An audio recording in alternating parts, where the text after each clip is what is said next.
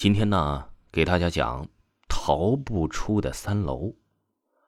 陆平是平安医院的一位医生，眼看着快四十的人了，还是一名普通的医生。他呀，也不想着升职，下班就走，踩点上班，没什么成绩，也没什么大错。领导家不送礼，同事间也不走动，所以啊，他在医院属于另一个类。就是旁观者。就是这么一个人，突然被院长提升了，从普通医生啊，一下子升了主任。更让人大跌眼镜的是啊，他娶了院长啊那刚二十出头的女儿，成了院长的乘龙快婿，一下子就成了医院里的红人。对此啊，医院里的老大夫颇有言辞，说这陆平根本就没有做主任的水平。陆平听了，只是一笑。第二天呢，对他不满的老大夫就中风偏瘫了。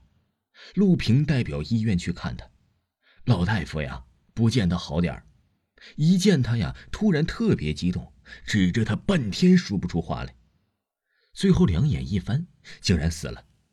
都说老大夫是被陆平气死的，阴魂一定会来找陆平报仇的。陆平听了，只是一笑。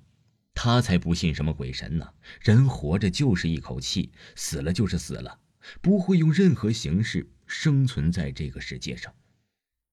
宋老大夫的追悼会是陆平组织的，走走形式而已。人死了还有什么情谊？虽然如此，他还是整整忙碌了一小天傍晚才脱身。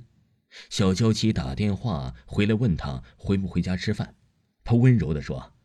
回去。其实啊，他喜欢院长家的千金很久了。打第一次他来医院，误闯进了他的办公室，他就爱上了这个活泼的小女孩。只是做梦都没有想到，他能娶她为妻。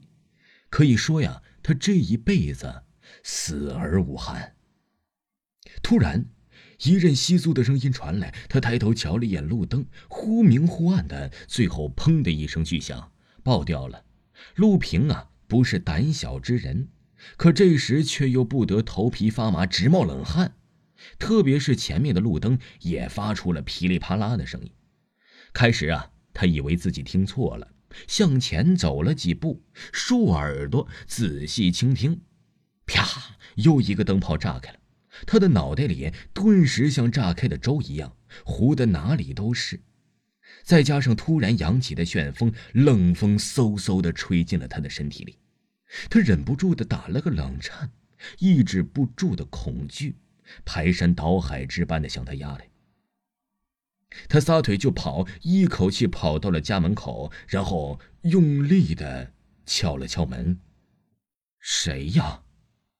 屋里有人问道，却不是小娇妻的声音。他顾不上那么多。大声喊道：“是我。你是谁呀？这家的男人。”陆平快被里面的声音呐给气得炸飞了。我家里没有男人。里面的人一声冷笑：“什么？”陆平大惊，摇头，去看了看门牌号，才发现自己啊走错了楼层。他家住四层，而这是三层。